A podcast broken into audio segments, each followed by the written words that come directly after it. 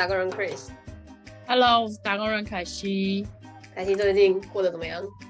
哦，水深火热，大家一起水深火热啊！也还好啦，已经逐步适应了水深火热的生活。嗯，那你过得还快乐吗？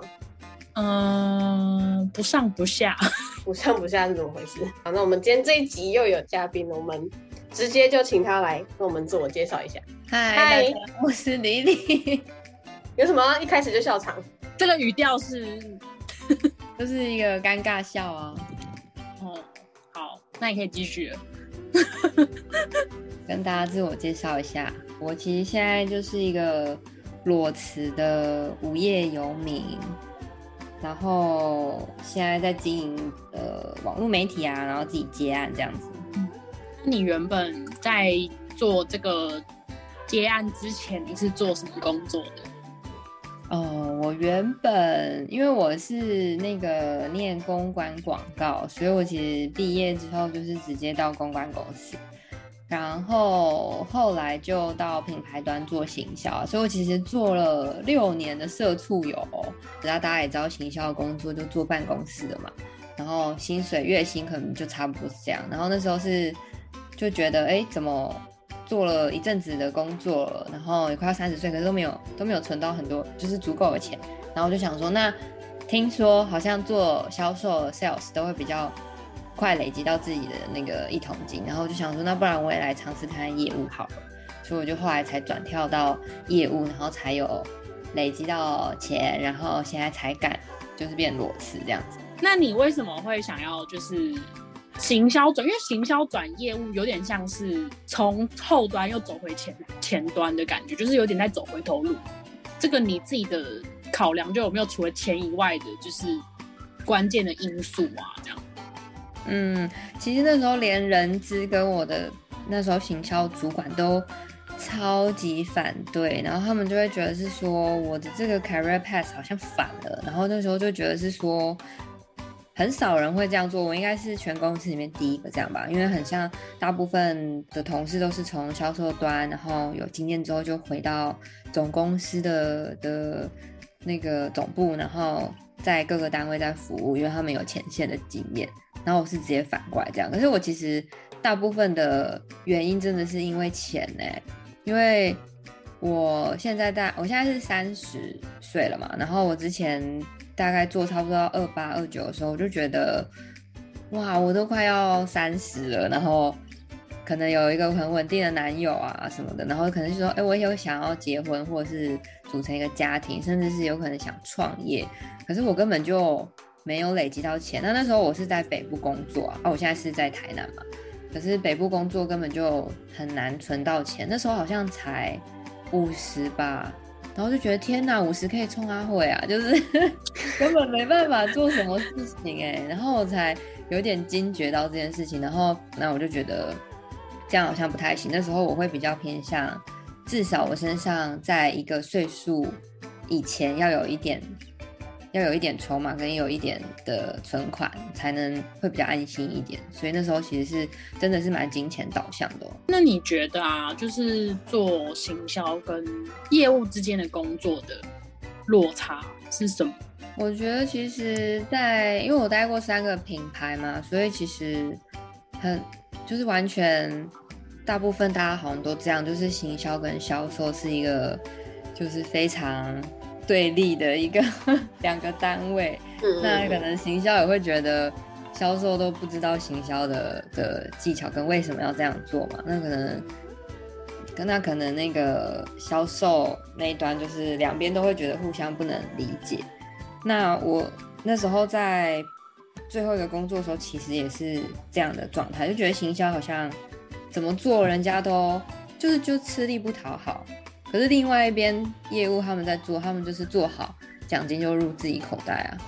就是一个蛮大的差别。但我一直觉得，其实行销跟业务本质上，就是论这个这个工作的内容，其实我觉得还蛮接近，而且就根本是只有一线之隔。因为基本上，我觉得懂销售的业务，他可能有大部分都已经能够掌握他们自己的行销技巧，就行销他们自己啊。嗯嗯嗯，对啊，对啊。所以我觉得是比较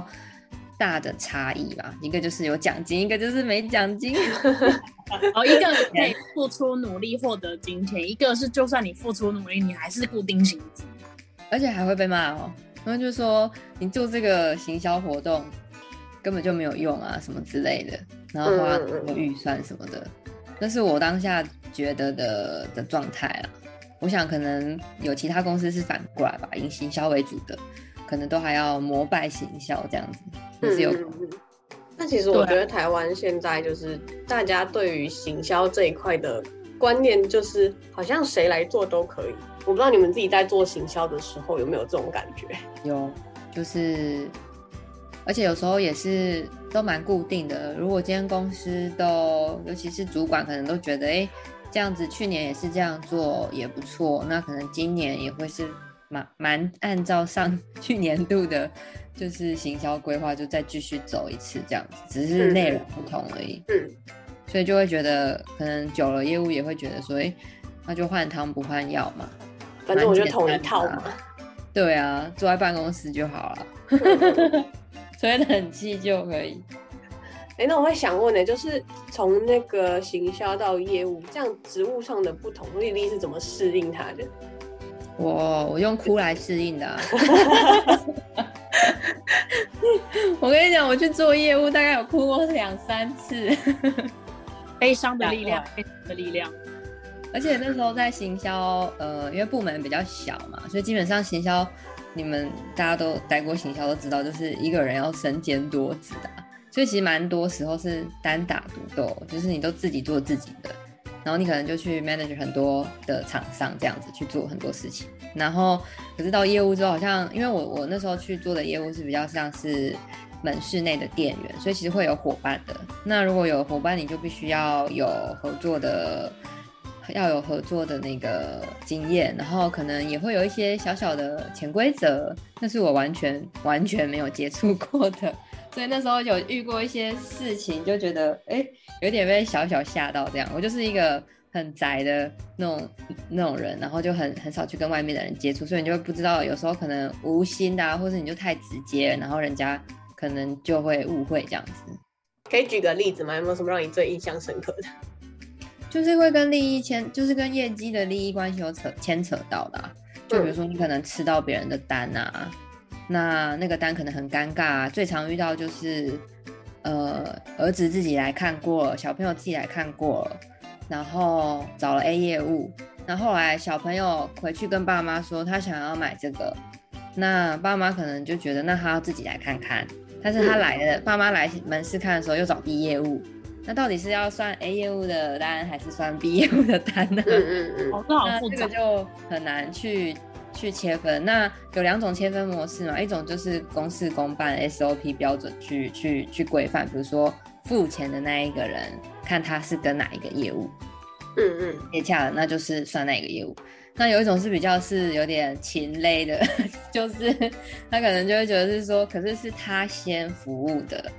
是他有这个需求先找到他的，嗯嗯嗯，那他可能。付出的比较早，可能也讲的比较多了，那那是不是就给他？可是这就很难有一个衡量的，又很难用量化去衡量，对吧？所以就会因此这样，然后可能又又有一些觉得说，哎，我之前帮过你那么多，那那这个单就应该要给谁之类的，嗯嗯嗯，就会造成这种这种潜规则。我觉得这是一个难题耶，超难的啊！就是那时候其实有时候会。有点吓到，说，哎，其实平常都还好好的同事，然后可能，哦，其实就可以马上就翻脸，也是有的，对啊。然后，当然这个翻脸可能很快又又又可以好起来，可是对我来说，我会觉得还蛮惊吓，就会觉得说，哦，好，那我可能我自己会是这样，我个性会这样，那就是说你都可以这样子对我的话，那我可能就会跟你保持一个一定的关系，这样子，就不想距离一侧安全。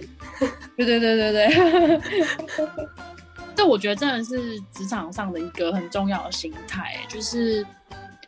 尽量不要跟同事当朋友。虽然说不是说不能当朋友，只是我觉得当朋友很容易受到伤害，因为你们会有一些利益上的关系，除非你们完全不会有任何利益关系。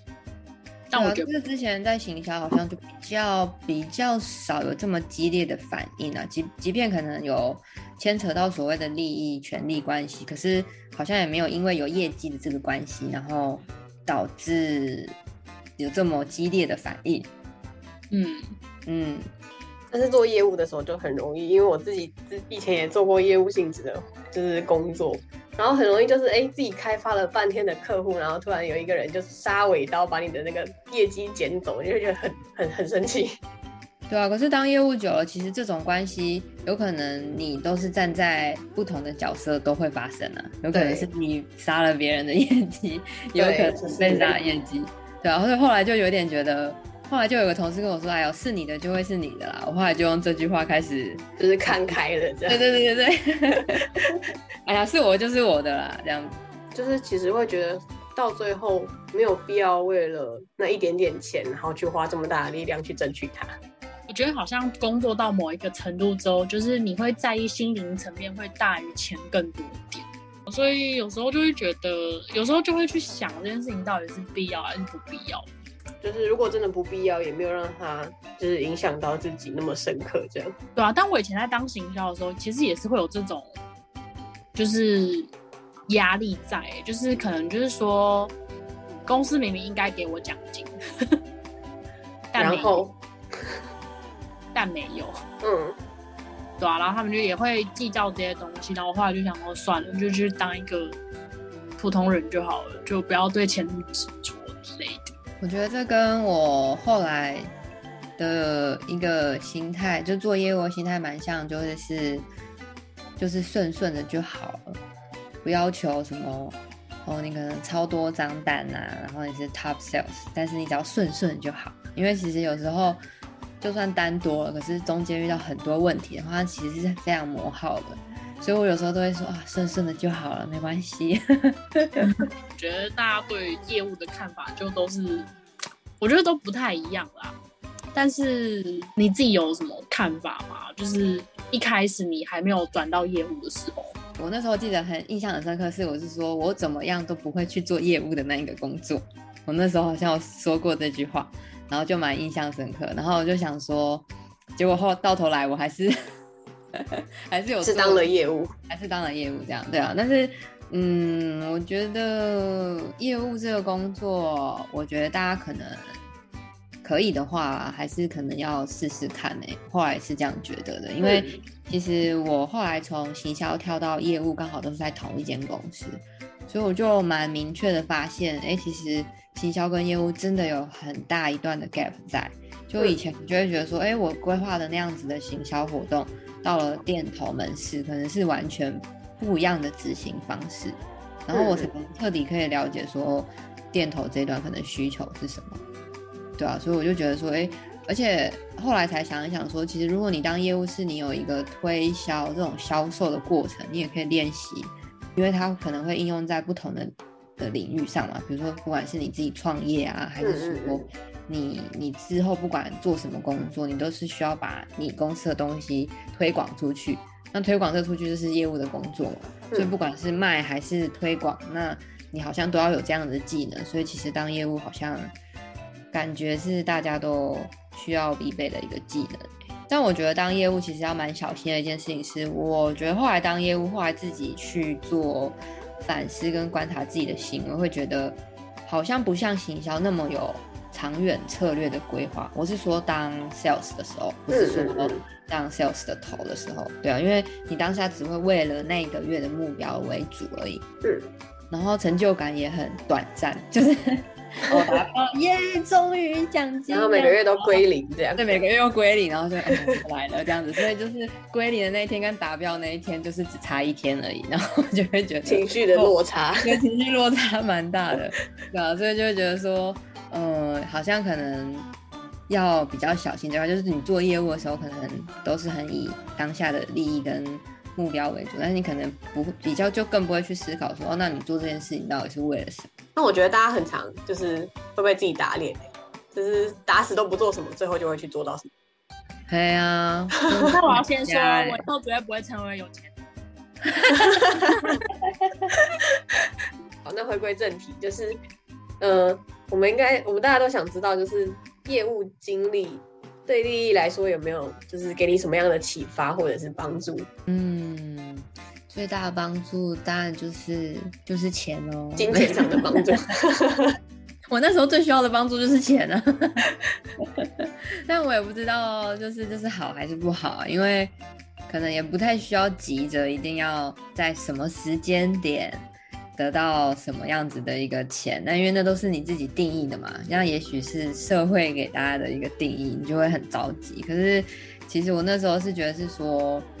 呃，我我我其实是蛮对时间是蛮有蛮有呃，也不是说蛮有观念，是蛮有概念。就是我其实会知道我呃有一天一定会。不在了嘛，已经就是会离开这世界。那我最多好了不起活到九十岁，那我其实大概就是只有三趴，就是三个回合。那我就觉得说，啊，我都已经要过第一个回合了。那如果还没有这个金钱的话，我会觉得会过得很紧张，然后你可能就没有办法去想更多的事情，甚至是想象你的未来，对啊，所以就是有点像。那时候可能根本连想说要结婚都不太可能，甚至想说要买房啊、买车，这个我们连想都不敢想，更何况是创业这件事情，对啊，所以那时候我就觉得是说，那我至少要有呃累积这个基本的筹码，那我才可以去去做自己想做的事情，比较没有就是更有游刃有余一点，对啊，所以那时候我觉得业务的经历。还蛮不错，然后我们其实之前同事有那种很年轻的，就可能刚毕业，曾经是呃店里的工读生，然后直接一毕业就做业务的，那他就存，就他就赚了很多钱啊。可是这其实真的是很看大家的经历，因为你可能经历过之前那种每天可能就赚一点钱，存一点钱这样子的过程，那你可能现在有在。赚钱之后，你会更懂得怎么样去理财，然后去规划你的财务。那可能像年轻的美眉，毕业之后可能就直接做，发现哦，原来钱是蛮蛮容易拿到的。那他可能就会有很多物质上的的的的开销。嗯嗯。那我就会觉得，那到底是先赚钱好，还是先累积经验好？这个我没有办法给大家 一个明确的答案。嗯，对啊。但是我觉得两边。都还对我人生都是还蛮大的转变，因为就不会像我现在这样子，大家都去上班，我自己在家里，但是我其实一点不太会有什么太大的压力，这样，嗯嗯，会不会去紧张啊？会啦，会紧张，但是但是一开始，因为一开始还没适应，就觉得天哪，就是一个月一个月这样过，然后都没有收入，还蛮紧张，这是一个社畜的那个 焦虑，对，社畜焦虑，对啊，所以也是因为这样子才有办法。成就到我现在这样子，对啊，但未来我也不排斥可能再去工作啊，还是什么的。但是我觉得现在我可以更能想象，我之后想做什么事情的话，或是觉得还蛮不错。比如说可能就会想要创业啊，那创业会有资金，我就不会担心说，哦，那可能会没有钱过生活费，或者是来不及等摊提完，然后就倒闭了之类的。呃，其实因为我自己也做过业务嘛，业务性质的工作其实真的，嗯，会带你认识很多不一样的人，然后你接触的人的思维，我觉得会有差，就是不是一般的那种，就是一般的上上班族。你在做业务的时候，你会有机会去接触到一些，嗯，比较有社会地位的大老板，那你就可以其实可以跟他们从他们身上学习到蛮多东西的。嗯，对，可能我觉得是做业务的好处。对，看你销售的领域，我可能单价比较低，都遇到一些，嗯，好，但我觉得要做业务还是要一步一脚印，这是我我觉得这是必要要做到的事情。不过其实应该不管什么工作都是这样啊，就是脚踏实地的去走。对的。好，那我们今天非常感谢丽丽来跟我们分享她的人生经历，谢谢大家。我把你的 IG 连接放在我们的那个。简介内容里面，欢迎追踪加订阅这样子，开启小铃铛这样。那我们今天就谢谢丽丽来参加我们的节目，谢谢你，感谢感谢。那我们今天就到这喽，OK，那就先这样喽，拜拜，拜拜。